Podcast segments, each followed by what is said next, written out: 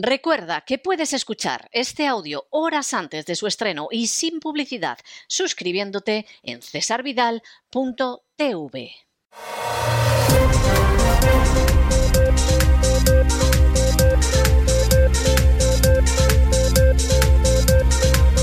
Las noticias del día.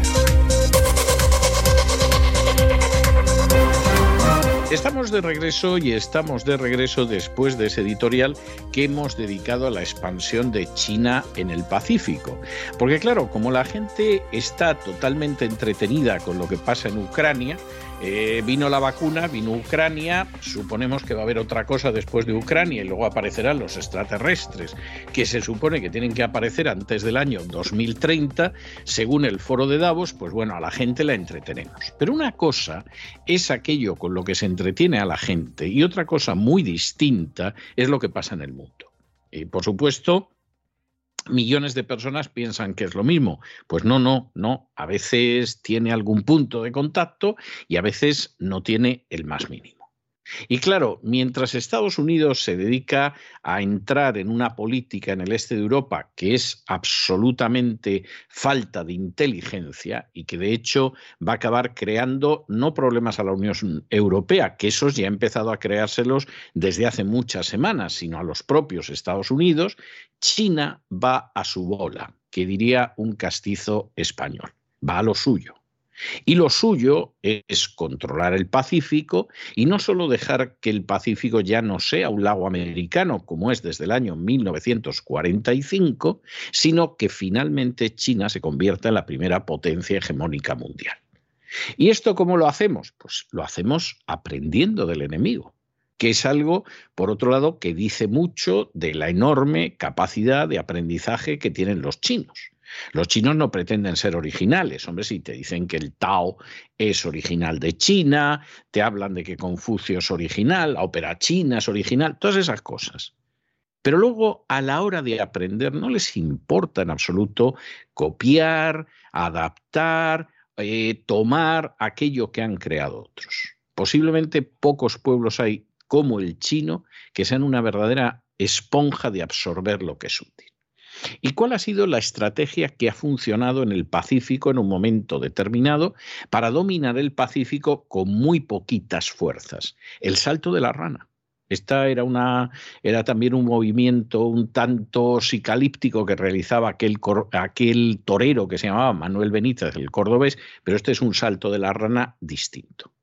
Este es un salto de la rana que te permite el ir saltando de archipiélago en archipiélago en el Pacífico, de tal manera que no tienes que tener grandes gastos militares, grandes desplazamientos militares, grandes enfrentamientos militares, sino que simplemente vas ocupando lugares estratégicos que dejan aislado al enemigo sin capacidad de reacción y a ti te permiten ir avanzando en la dirección que quieras. Esto, que lo llevó a cabo muy bien el general MacArthur, sobre todo desde el año 1943, es algo que los chinos han aprendido y han perfeccionado. E incluso de manera curiosa, están precisamente poniendo el pie en los mismos archipiélagos que en su día fue ocupando el general MacArthur mientras avanzaba hacia las Filipinas y luego hacia el Japón. Al final la geografía es la que es, no se puede cambiar. Gibraltar siempre va a estar ahí con la importancia estratégica que tiene. Ceuta y Melilla siempre va a estar ahí con la importancia estratégica que tiene. Y por supuesto, en el caso del Pacífico, el archipiélago de la Salomón siempre va a estar ahí. ¿Les cuentan a ustedes algo de esto? No, hombre, no. A ustedes les cuentan el rollo que toque en ese momento sean las vacunas, sea Ucrania o las elecciones andaluzas a la vuelta de unas semanas para aquellos que vivan en España. Esta es la realidad. Pero el mundo se mueve de otra manera. Y nosotros sí que tenemos que contarles cómo se mueve ese mundo, porque a nosotros nos importa no solamente contarles la verdad y defender la libertad, sino además relatarles aquello que les afecta, aunque quizá muchos de ustedes, si les ponen delante un mapa del Pacífico, no saben dónde está el archipiélago de la Salomón. Pero tiene una enorme relevancia. Y cualquiera que conozca la geografía y la historia sabe por qué es así. Y cualquiera que sepa que hasta hace dos días el gendarme de esa zona del mundo era una isla enorme, Australia, al servicio o en alianza con los Estados Unidos, y de pronto te enteras de que en unas semanas han llegado los chinos, han mandado a los australianos a su casa y están en una situación en la que pueden interferir las comunicaciones entre Australia y el archipiélago de Hawái, que es un estado americano. Y dices, oye, y no ha salido en ningún sitio. Y no han disparado un solo tiro. Y no aparece por ahí la gente diciendo que van a tomar Taiwán. No, no, lo han hecho de una manera incolora, inodora e insípida, pero desde luego sabrosísima para la estrategia china. Pues estas cosas hay que saberlas, aunque lamentablemente no esperen que se lo cuenten las furcias mediáticas, porque esas se dedican sobre todo a contar aquello para lo que las alquilan. Entramos en nuestro boletín informativo y entramos, como siempre, con una sección dedicada a España y con un tema que es verdaderamente maravilloso. El gobierno social comunista que preside Pedro Sánchez ha decidido que va a cambiar una norma que tiene que ver con la Comisión de Secretos Oficiales y gracias a ello tanto los golpistas catalanes como los terroristas vascos van a poder estar en la Comisión de Secretos Oficiales.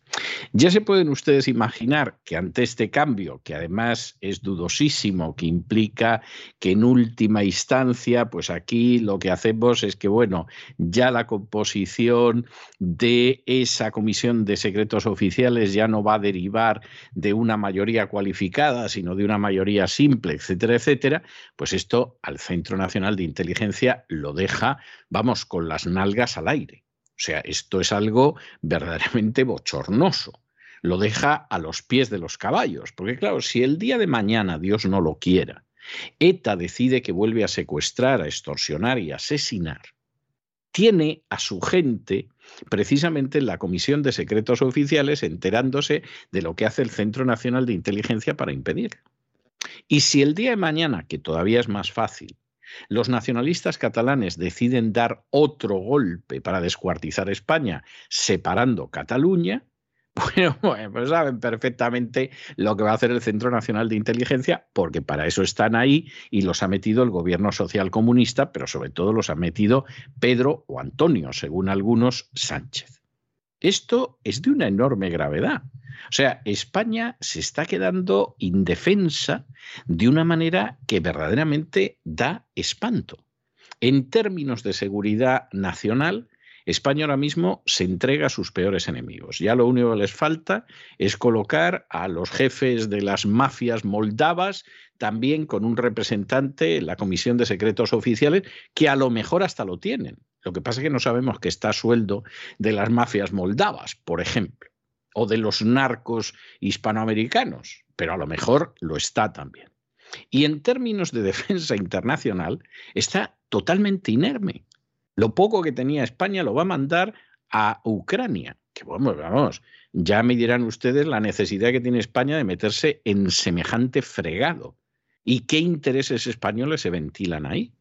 Y uno dirá, bueno, y, pero la Policía Nacional, la Guardia Civil, en fin, eh, el ejército lo van a rearmar, le van a dar buenos pertrechos, va a tener un equipo digno. No. Esas armas, esos pertrechos, se las damos a Marruecos, que es nuestro enemigo número uno, con apetencias territoriales sobre España, y se las damos a Ucrania, que ya nos contarán ustedes qué relación tiene con España y qué nos importa un pimiento lo que pase en Ucrania. Pues esa es la situación de España. España ahora mismo es una nación absolutamente inerme. Si se encuentra con una amenaza interna o si se encuentra con una amenaza externa, Dios no lo quiera, bueno, pues en fin, esperamos que por lo menos a la gente le den ondas y pedruscos, a ver si emulando al jovencito pastorcillo que se llamaba David puede enfrentarse con Goliat. Porque dicho sea de paso, la OTAN no cubre ni Ceuta ni Melilla y es dudoso que cubra las Canarias. O sea, que Dios quiera que no se produzca un ataque de Marruecos, porque como se produzca un ataque de Marruecos, llegan a Covadonga. Y no sabemos si incluso esta vez hasta la toman. Saque cada uno sus conclusiones. Pero si efectivamente esto no les afecta a ustedes en términos de seguridad nacional e internacional, ya nos contarán que les afecta. Examinamos estas noticias con la ayuda inestimable de María Jesús Alfaya. María Jesús, muy buenas noches. Muy buenas noches, César. Muy buenas noches a todos los oyentes de La Voz. Coincidirán con nosotros que una de las prácticas más utilizadas por el gobierno social comunista es la siguiente. Resulta que tenemos una norma, en este caso en el Congreso, que ha sido consensuada y aceptada. Pero resulta que esa norma es un obstáculo para nuestros intereses particulares, con lo cual haremos todo lo posible para cambiar esa norma. Les guste o no, les interese o no al resto de los grupos políticos parlamentarios. Pues esto que les acabamos de narrar es lo que ha hecho exactamente el gobierno social comunista. Como les contábamos ayer, el Gobierno decidía poner en marcha la Comisión de Secretos Oficiales para que se investigue el seguimiento y espionaje a más de 60 líderes independentistas catalanes y alguno vasco. También les contábamos ayer que, de acuerdo con la resolución de la Presidencia del Congreso de los Diputados, de 11 de mayo del año 2004, sobre secretos oficiales, de la comisión solo pueden formar parte un diputado por cada grupo parlamentario del Congreso. Además, para la elección del diputado se requiere de una mayoría de tres quintos, es decir, 210 diputados a favor de la elección. El Gobierno no tiene la mayoría necesaria para permitir, como le ofreció, a los independentistas que participen en la comisión. El Partido Popular, con la actual norma, puede frenar esto, y como ven, los socialistas no están dispuestos a que esto pase. Por ello, el Gobierno está activando un cambio normativo en el Congreso para que los independentistas catalanes de Esquerra Republicana de Cataluña y los proetarras de Bildu puedan entrar en la Comisión de Secretos Oficiales. Merichel Batet, ya ha llevado a la mesa de la Cámara Baja una propuesta de cambio de la resolución que afecta a la Comisión de Secretos Oficiales. Si hasta ahora se necesitaban, como decimos, dos tercios de apoyo para incluir a un grupo en la comisión, ahora bastará, con este cambio, la mayoría absoluta. Un cambio que permitirá que H. Bildu y Esquerra Republicana de Cataluña, repetimos, entren en este órgano. Con esta nueva norma que han impuesto los socialistas se eliminará la capacidad de veto que tiene ahora el Partido Popular. De esta manera, el Partido Socialista y Unidas Podemos darán entrada a los golpistas catalanes y a los etarras por primera vez en una comisión donde se discuten los secretos del Estado. Y mientras el que se dice el presidente de todos los españoles, Pedro Sánchez, contenta a los independentistas, pues ¿quién sale escaldado? El CNI. Porque como también les contamos, esta investigación afecta de lleno y cuestiona al Centro Nacional de Inteligencia. Ante esto se va a abrir a petición del propio CNI una investigación interna. Fuentes del Centro Nacional de Inteligencia dicen que se encuentran molestos por la visita del ministro de la Presidencia a Cataluña. Denuncian que Sánchez les ha dejado expuestos frente a los independentistas, a la vez que comentan literalmente Sánchez ha dinamitado el prestigio internacional del CNI. Les contamos también que pese al servilismo del Gobierno de España con el Gobierno de la Comunidad Autónoma Catalana, la Generalidad de Cataluña ha anunciado acciones legales por este espionaje presunto a independentistas y acuerda restringir sus relaciones con el Ejecutivo de Pedro Sánchez, lo que implica aparcar la tan venerada mesa de diálogo. Y para dejar un poco más al CNI a los pies de los caballos, el defensor del pueblo, Ángel Gabilondo, ha iniciado una actuación de oficio ante el CNI con la finalidad de comprobar si las presuntas actuaciones de interceptación de comunicaciones mediante el sistema Pegasus, les leemos textualmente, se han llevado a cabo, en su caso, con pleno respeto a las garantías establecidas en la Constitución y en el ordenamiento jurídico. Fuentes próximas al CNI sostienen que el número de independentistas que supuestamente han sido espiados es mucho más bajo de lo que se ha publicado. Explican también que se restringió únicamente este seguimiento a las salidas al extranjero y que además contó con control judicial. Como ven, parte de una investigación a los independentistas que estaban dando un golpe de Estado al gobierno español. ¿Y por qué tiene tanto interés el gobierno social comunista de que los independentistas catalanes entren en esta comisión de secretos oficiales? Pues porque es la moneda de cambio para que los golpistas apoyen su decreto económico de la guerra. ya que este jueves se vota en el Congreso el decreto que contiene las medidas económicas impulsadas por el Ejecutivo para hacer frente a la crisis que dicen ha sido agravada por la guerra en Ucrania. Bueno, y dirán ustedes, ¿y en qué se va el dinero? Vamos a ver, si no tenemos una seguridad interna, ¿eh? Ni la vamos a tener en el Congreso, ni la vamos a tener en las labores de la inteligencia y la contrainteligencia española, ni la vamos a tener en lo que se refiere a las fuerzas policiales y del orden, ni las vamos a tener en el terreno de las fuerzas militares. Es decir, España está inerme, pero ¿dónde va el dinero? Si la educación es caca de la vaca, si la sanidad es un montoncillo de guano si eso lo estamos comprobando cada vez más, ¿dónde va el dinero?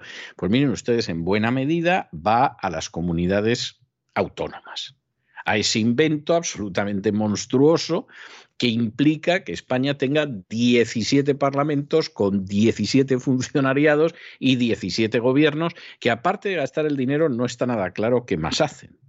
Para que se hagan ustedes una idea de hasta qué punto eso solo son gigantescas oficinas de empleo. En absoluto eso de acercar el gobierno a las necesidades de los ciudadanos, eso es palabrería, eso es un cuento chino, eso es el discurso del charlista, no se corresponde con la realidad. Para que ustedes se hagan idea, ya hay cinco comunidades autónomas que la mitad de su presupuesto se va en pagar a la gente que trabaja en esas comunidades autónomas. O sea, es algo verdaderamente maravilloso. Ya de media, el 41% de lo que se gastan las innecesarias comunidades autónomas, por no decir las muy dañinas comunidades autónomas, ese 41% se va en salarios de apesebrados. Funcionarios que en su inmensa mayoría han entrado de manera digital, gente que vive de la teta del Estado, y gente que vive sobre todo de chupar los recursos que a ustedes previamente les han exprimido los sicarios de la agencia tributaria. Es que se va en salarios, o sea, no se va en sanidad, no se va en educación, no es que construyan hospitales, no es que haya nuevas universidades, no es que haya escuelas, no, no. De media, el 41% se va en mantener personal. Y en algunos lugares, como es el caso de Castilla-La Mancha, de Extremadura, de Murcia, de Andalucía, de Aragón, ya es el 50%. Esto son cifras absolutamente escalofriantes, pero escalofriantes. Y ahí va el dinero de ustedes. Y si no lo sabían, entérense. Porque cuando llega un sicario de la agencia tributaria y los arruina a ustedes y a sus hijos para generaciones, cuando pisotean la ley porque cobran bonus y quieren seguir cobrando esos bonus, aunque sea a costa de destrozar la vida y la hacienda de ciudadanos inocentes. No intenten ustedes consolarse diciendo, hombre, pero gracias a eso hay carreteras, gracias a eso hay educación. En absoluto. Gracias a eso, lo que hay es centenares de miles de parásitos que se pasan el día entero rascándose el escroto o la parte de la anatomía correspondiente en caso de ser una señora y viviendo a costa del sudor, de la sangre y del trabajo de ustedes. Y los que no se han dado cuenta de esto, verdaderamente todavía no saben de qué va la vaina. Cinco comunidades autónomas españolas gastan ya la mitad de su presupuesto en pagar las nóminas de sus funcionarios. Este coste de las nóminas sigue acumulando récords, se dispara también en este año pasado 2021, pero ningún gobierno regional ha tomado medida alguna para evitar esto, recortando plantillas, adecuándolas, o reasignando funciones y efectivos. Por lo general, la totalidad de las comunidades autónomas dedican ya un 41% de sus gastos a pagar a sus empleados. Incluso el 50% de su presupuesto está ya en el 50%, es decir, la mitad se gasta en pagar a los funcionarios, a los empleados públicos, con dinero de los impuestos, claro está. ¿Esto dónde ocurre? En Castilla-La Mancha, Extremadura, Murcia, Andalucía y Aragón.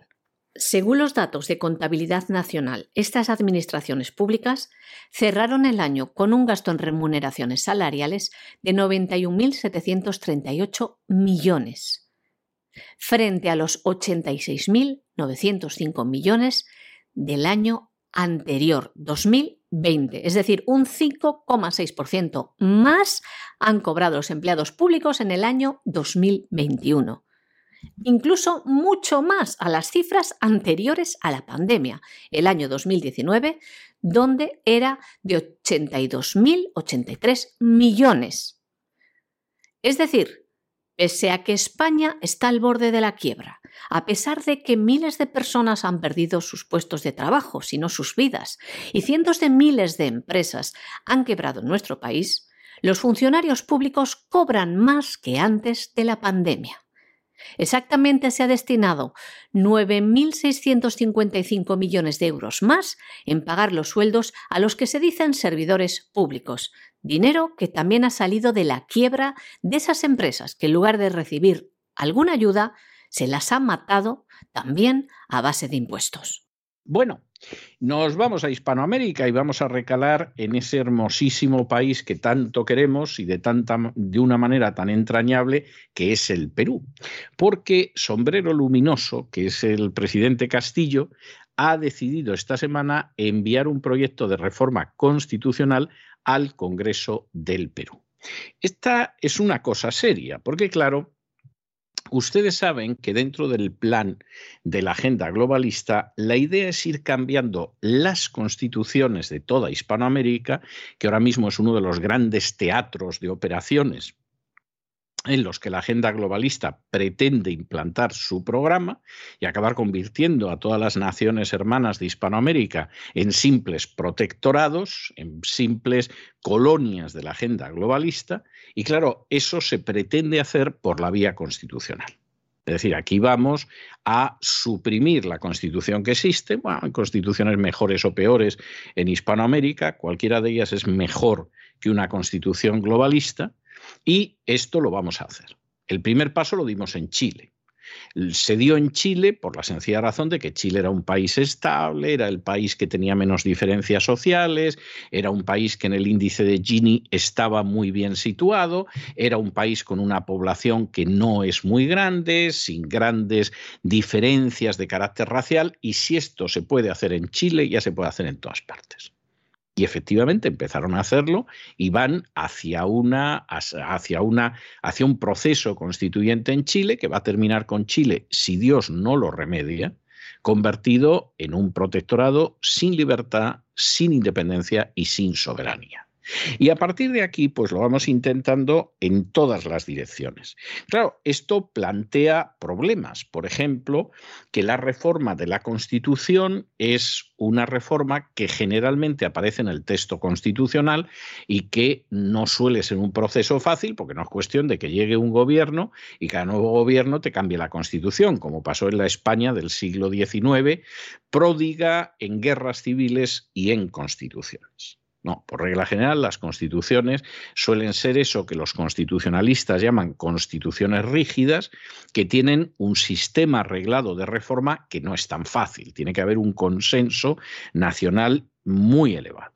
¿Qué es lo que pretende Castillo? Pues hombre, lo que pretende Castillo es fantástico. Lo que está pretendiendo es que en un momento determinado se pueda abrir la puerta a un referéndum que sea el camino previo a una asamblea constituyente para elaborar una nueva constitución. ¿Les preocupa a los peruanos la idea de la nueva constitución? Pues miren ustedes, más bien poco. Los peruanos están muy preocupados, sobre todo por la situación económica del país, porque es un país donde la economía sumergida, la economía informal, es un porcentaje muy elevado.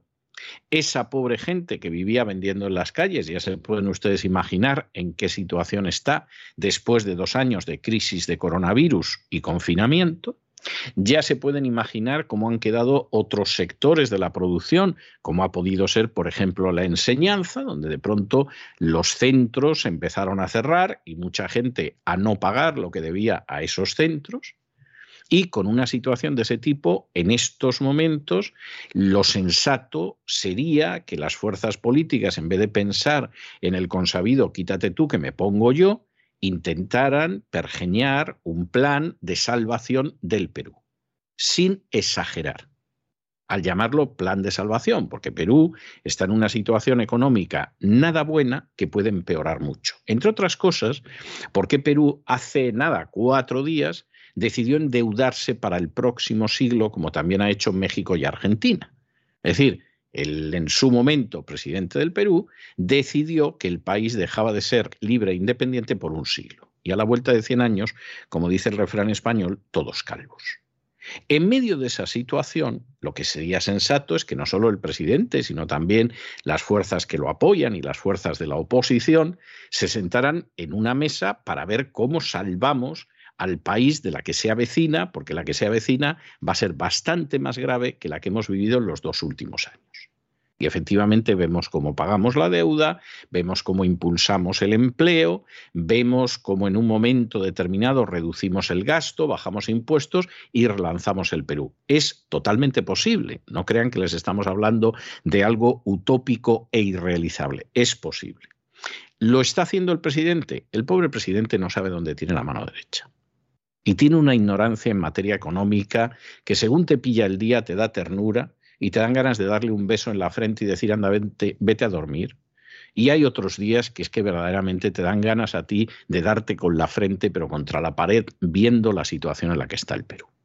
Pero no vayan ustedes a creer que la oposición es mucho mejor. La oposición está en a ver si tumba al presidente y te quitas tú para que me ponga yo. No da la sensación, no da la sensación de que en términos mayoritarios la casta política del Perú tenga el menor interés en el país, ni en los ciudadanos. Tienen sus intereses. Y por supuesto tienen sus deseos y sus ansias y sus ambiciones. Pero que eso esté canalizado al bien del país, si es así, de verdad es que lo ocultan de una manera, pero vamos, con un pudor y una pudibundez que no hay manera de descubrirlo por ningún sitio. Y en medio de toda esta situación, pues evidentemente el presidente, sombrero luminoso, pues decide que, en fin, él inicialmente no tenía pensado lo de la Constitución, pero a lo mejor con eso, pues entretenemos a la gente y me dan menos golpes, ¿no? Y además hay un sector de la izquierda y también de la derecha que quiere un proceso constituyente y que vayamos a someternos a la agenda globalista, que seguramente él no tendrá ni idea tampoco de lo que es. Y desde luego el destino de Perú es tremendo. La legalidad de la Asamblea Constituyente no hace falta que les digamos que es más que discutible. Y el futuro, pues según lo que salga de ahí, puede ser un futuro todavía más inquietante. En Perú, el presidente Pedro Castillo enviaba ayer un proyecto de reforma constitucional al Congreso de Perú para que la población decida si autoriza que una asamblea constituyente elabore una nueva constitución. En un oficio enviado a la presidenta del Parlamento, María del Carmen Alba, Castillo solicita que el Congreso debata y apruebe la presente propuesta y sea consultada la ciudadanía por la vía del referéndum en el mismo acto electoral de las elecciones regionales y municipales de este año 2022. Y es que los ciudadanos peruanos están convocados a las urnas el próximo 2 de octubre y el presidente Pedro Castillo quiere que sea allí donde se consulte por medio de una cédula especial la siguiente pregunta a la ciudadanía. ¿Aprueba usted la convocatoria de una asamblea constituyente encargada de elaborar una nueva constitución política? Las respuestas sí o no. Castillo había adelantado el pasado viernes en un Consejo descentralizado de Ministros en Cuzco que enviaría la propuesta al Congreso. La iniciativa plantea sumar un artículo más a la actual Carta Magna, el 207, donde se establezca que la elaboración y aprobación de una nueva Constitución esté a cargo de una Asamblea Constituyente elegida por el pueblo, paritaria y compuesta por 130 representantes. ¿Qué respuesta ha tenido? Pues los representantes de seis de las ocho bancadas con presencia en el grupo de trabajo de Constitución adelantaron que no van a respaldar esta iniciativa del Ejecutivo. Muchos de estos diputados indican que el país requiere que el presidente resuelva los problemas que realmente les preocupan a los peruanos, como la crisis económica y la falta de trabajo. Bueno, y nos vamos un poquito más abajo, nos vamos hasta Paraguay, donde el gobierno paraguayo tiene que enfrentarse con una guerrilla conocida como el EPP, el Ejército Paraguayo del Pueblo, y finalmente no se le ha ocurrido mejor idea que la de recurrir a Colombia. Bueno, ¿Esto es bueno o es malo? Dirá alguno. Pues miren ustedes, si realmente Paraguay, el gobierno de Paraguay, no consigue acabar con esa guerrilla, es muy malo. Si tiene que recurrir a Colombia, que no consiguió acabar con la propia, todavía peor. Y esta es una de esas cuestiones que yo confieso que me llaman mucho la atención en las naciones de Hispanoamérica. Es decir, cómo se pide ayuda a naciones que no han solucionado el problema. Y te dicen, bueno, es que tienen la experiencia. Bueno, la experiencia es no solucionar. Es como cuando el exilio venezolano se acerca al exilio cubano. Y tú dices, será para llorar juntos, ¿no? Porque desde luego si el exilio venezolano se va a fijar en el cubano para derribar la dictadura venezolana, pueden pasar más de 60 años, que es lo que ha durado la dictadura cubana. Y si en Paraguay el modelo para acabar con una guerrilla sanguinaria va a ser Colombia, que no ha conseguido acabar con ella y que al final hasta decidió llevar a cabo una serie de medidas profundamente ilegales y todavía más inmorales para ver cómo complacía esa guerrilla, pues están aviados en Paraguay. Yo confieso que esta, esta es una situación que yo no termino de entender nunca. Y es esa especie de identificación y de solidaridad con los que no han conseguido arreglar su problema pero que se supone que a nosotros nos van a ayudar a solucionarlo. Pero, pero, si es que esto va en contra del sentido común. Ustedes imagínense que llegan a un pueblo donde no conocen a nadie. ¿eh? Usted es un hombre o es una señorita y entonces deciden ir al baile del pueblo y les gustaría sacar a bailar a las chicas o que las sacaran a bailar los chicos. Y entonces, ¿en quién se fija usted? ¿En el chico que consigue sacar a todas las chicas o en el medio paralítico que se sienta en la esquina izquierda, que no hay una chica que quiera salir solo con él. Bueno, pues es que se fijan en el medio paralítico que está sentado a la izquierda y que no consigue sacar a bailar a una chica. Yo no lo comprendo de verdad. Es algo que, que ataca el sentido común más elemental. O sea, es una de esas cosas que te llama la atención. ¿Verdaderamente cree Paraguay que con la ayuda de Colombia se va a quitar de encima a esta gente? A lo mejor hubiera sido más sensato solicitar el respaldo de Brasil, que no tiene ese problema y por cierto los tiene más cerca en la frontera. En el caso de los venezolanos, a lo mejor hubiera sido también más sensato consultar con otros antiguos exiliados que con los cubanos que por cierto los pobrecitos cada vez pintan menos. En el Congreso ya han decidido que cuando la Casa Blanca se siente ahora a negociar con la dictadura cubana, el exilio cubano de Miami no va a estar presente porque no hace ninguna falta. Es, de estas cosas que a mí me sumen en, en una desazón tremenda mientras me hago preguntas y digo, pero ¿por qué? ¿Por qué fijarse en los que han fracasado? Habrá que fijarse y copiar el ejemplo de los que han tenido éxito. ¿no? Bueno, pues en el caso de Colombia no lo ha tenido frente a las FARC. Y en el caso del exilio cubano no lo ha tenido frente a la dictadura de La Habana, todo lo contrario. Son la tristísima y trágica historia de fracasos absolutamente escandalosos que se han extendido durante décadas. El presidente de Colombia, Iván Duque, ha anunciado tras su encuentro con el presidente de Paraguay, Mario Abdo, que Colombia va a apoyar a Paraguay en su lucha contra la guerrilla conocida como EPP, Ejército Paraguayo del Pueblo.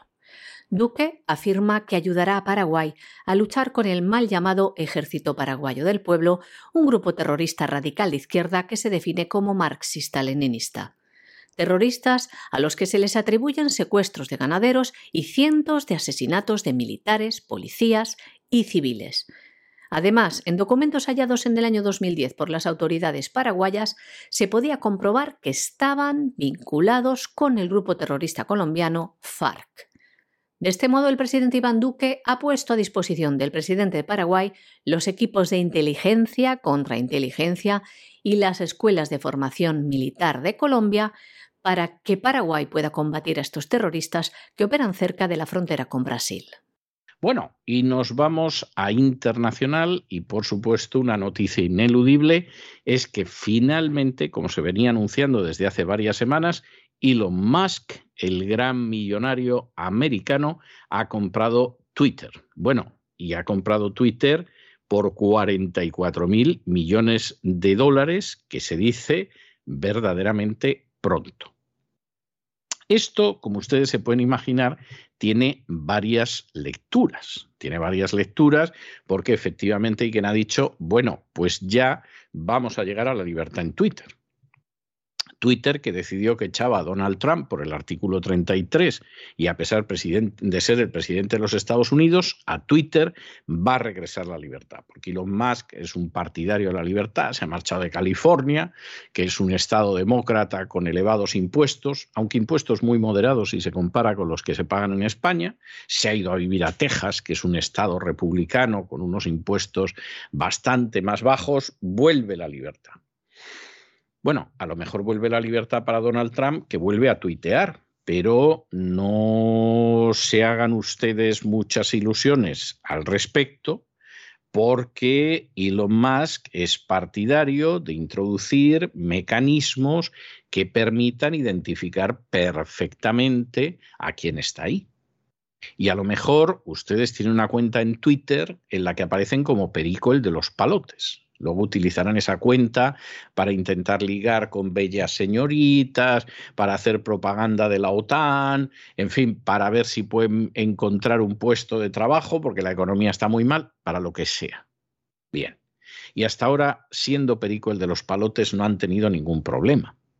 O si han puesto María la de los guardias, pues tampoco han tenido ningún problema. Pues a lo mejor lo van a empezar a tener con Elon Musk. Porque va a haber que saber quién es Perico el de los palotes. Y va a haber quién, quién es María de los Guardias. O Mortadelo y Filemón, que a lo mejor son dos primos que se llaman Juan y Jorge, pero se colocan detrás de los dibujitos de estos populares personajes de los tebeos españoles para ocultarse.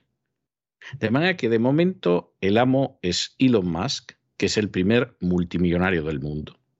Es posible que Donald Trump vuelva a lanzar tweets, lo cual seguramente va a ser muy divertido y muy entretenido, pero no está claro que al final de aquí vaya a emerger una mayor libertad. ¿eh? No, no bajen la guardia, no se confíen, que a lo mejor no es así. Twitter ha aceptado la oferta de compra del empresario Elon Musk por unos 44 mil millones de dólares y que además ha aceptado que dejará de cotizar en bolsa.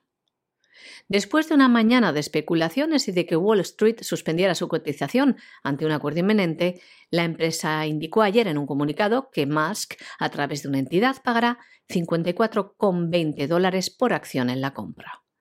El fundador de Tesla y el hombre más rico del mundo ha dicho en una nota de prensa cosas como estas. La libertad de expresión es el cimiento de una democracia funcional y Twitter es la plaza digital del pueblo donde los asuntos vitales para el futuro de la humanidad se debaten. Decía también Elon Musk lo siguiente.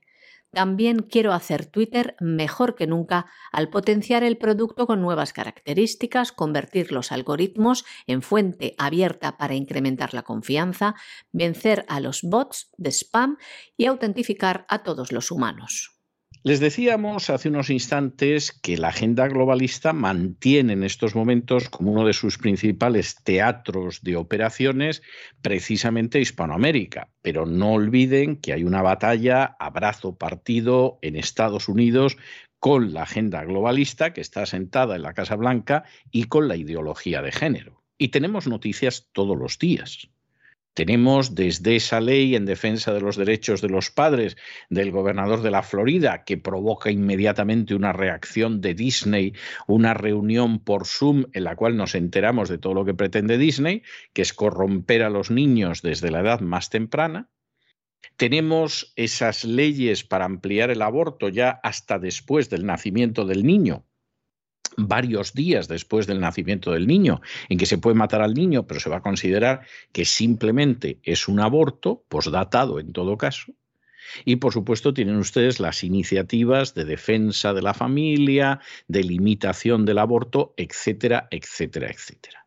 En ese sentido, en Estados Unidos hay una guerra, en buena medida eh, que se percibe menos precisamente por los medios de comunicación. Ya entienden ustedes por qué más del 50% de los americanos no se fían de los medios típicos de carácter, eh, pues eh, ya se pueden imaginar, tanto televisivo como radiofónico como escrito, porque efectivamente ese enfrentamiento es tremendo. En estos momentos, por citarles una de tantas noticias que podríamos mencionar de forma cotidiana, a diario. Hay dos grupos de padres en el estado de Massachusetts, un estado abiertamente progre en ese sentido, que demandan a los miembros del personal escolar y a los administradores del centro por impulsar a sus hijos a adoptar identidades de género discordantes y luego además ocultar esas identidades a su familia. Esto es algo absolutamente vergonzoso es llevar a unos niños que no tienen la menor posibilidad de defenderse en la dirección de lo que quiere la ideología de género y por supuesto los padres, no solo por ellos, sino fundamentalmente por sus hijos, tienen que defender a sus niños. Porque sus niños no pueden ser las ratitas de laboratorio, los conejillos de Indias, las ratas de Guinea de la agenda globalista y de la ideología de género. Y este es un caso, pero insisto en ello y quiero subrayarlo. Esto es el pan nuestro de cada día en estos momentos en Estados Unidos. La gran diferencia con lo que sucede al sur del Río Grande es que en muchísimos casos son padres aislados o son grupitos de padres pequeños, pero que de todas formas salen en defensa de los hijos. Al sur del Río Grande parece que hay que crear grandes organizaciones, hay que formar estructuras, hay que ver cómo hacemos todo para echar a andar. Cuando ya quieres echar a andar, en muchos casos ya han andado antes que tú. Y esto es algo verdaderamente importante. Claro, eso explica por qué en un estado como el de la Florida, o en un estado como es el caso de Texas, o estados del Bible Belt sureño, del cinturón bíblico o del Medio Oeste, se consiguen determinados avances porque la gente echa a andar y ya irá apareciendo otra gente que eche a andar también. Y es lo que sucede en estas escuelas, esta escuela en Massachusetts, pero es lo que sucede en otras partes del país.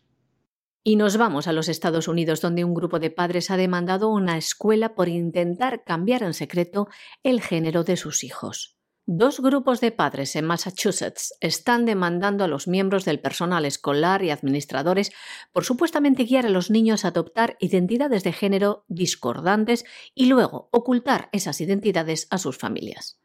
Los padres Stephen Foot y Marisa Silvestri, junto con Jonathan Feliciano y Sandra Salmerón, presentaron la demanda en un tribunal de Distrito Federal de Massachusetts el pasado 12 de abril con la ayuda de los grupos legales conservadores Massachusetts Family Institute y también el Child and Parental Rights Campaign.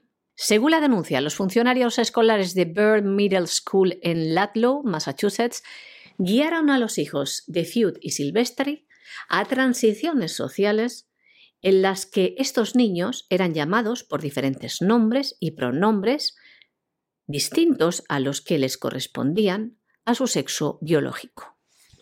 Los padres explicaban que sus hijos han sido educados con creencias religiosas, que los seres humanos nacen, se desarrollan en base al sexo biológico, hombre o mujer, y les han explicado que se sigue siendo hombre o mujer algo que dicen que no se puede cambiar independientemente de los sentimientos, de la creencia o la incomodidad individual con la identidad que tengan estos niños, y les explicaban sus padres que la realidad biológica era una, con la que nacían. A pesar de todo esto, estos padres dicen que su hija ha cambiado su nombre al menos dos veces desde el mes de diciembre del año 2020, que lo ha hecho en la escuela sin su conocimiento y consentimiento. Además dicen que estos funcionarios escolares se dirigían a su hija como ella prefiriera, pese a que los padres, cuando conocieron esto, les dijeron que no hicieran esto. La demanda también establece que el hijo de la pareja se identificó como transgénero y solicitó que lo llamaran por un nombre femenino, algo que la escuela también ocultó a los padres los padres insiste que a pesar de haber dado a la escuela instrucciones específicas de no involucrarse con sus hijos en este sentido, ya que además les informó que sus hijos estaban siendo tratados por un profesional, por un psicólogo para ayudarlos a lidiar con su disforia de género, pues la escuela insistía en ignorar las peticiones de estos padres. Unos padres que insisten en esta demanda que desde la escuela han sido alentados para adoptar diferentes identidades de género a través de una asignación. No lo dicen por decir, porque se trata de un proyecto que se da a los estudiantes de sexto grado en el que se ponía en duda su género y algo que insistimos hacían sin el conocimiento de sus padres. Y hasta aquí hemos llegado con nuestro boletín de hoy. María Jesús, muchas gracias, muy buenas noches. Gracias a ti César, muy buenas noches también a los oyentes de la voz. Y ustedes no se nos vayan, no se nos vayan, porque ya saben que hoy martes tenemos programa doble y sesión continua de economía. Va a venir enseguida don Lorenzo Ramírez para que volemos en el despegamos y luego, por supuesto, tenemos a don Roberto Centeno y esa economía que ojalá se hubiera ido, que va, sigue ahí y lo que te rondaré morena. De manera que no se vayan, que regresamos enseguida.